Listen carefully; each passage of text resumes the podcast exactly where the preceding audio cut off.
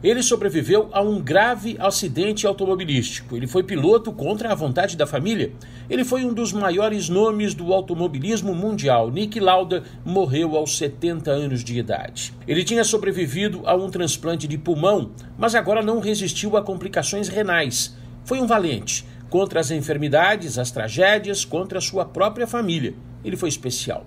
Nick Lauda nasceu em 22 de fevereiro de 1949 na Áustria, filho de uma família rica do país. Quando decidiu que seria piloto, não teve o apoio do avô, que era banqueiro, e nem dos demais familiares.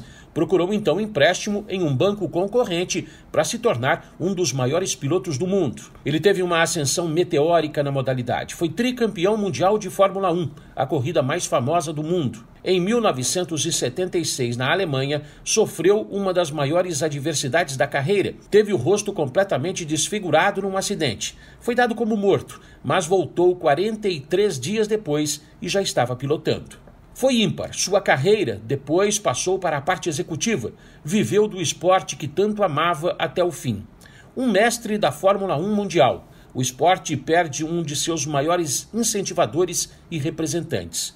Correu e dirigiu algumas das principais escuderias do mundo.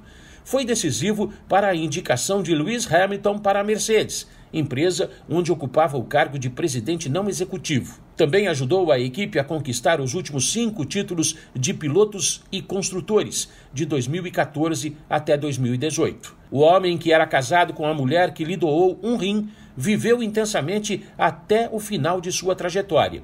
Nick Lauda vai deixar saudade. De São Paulo, Nivaldo Recilo.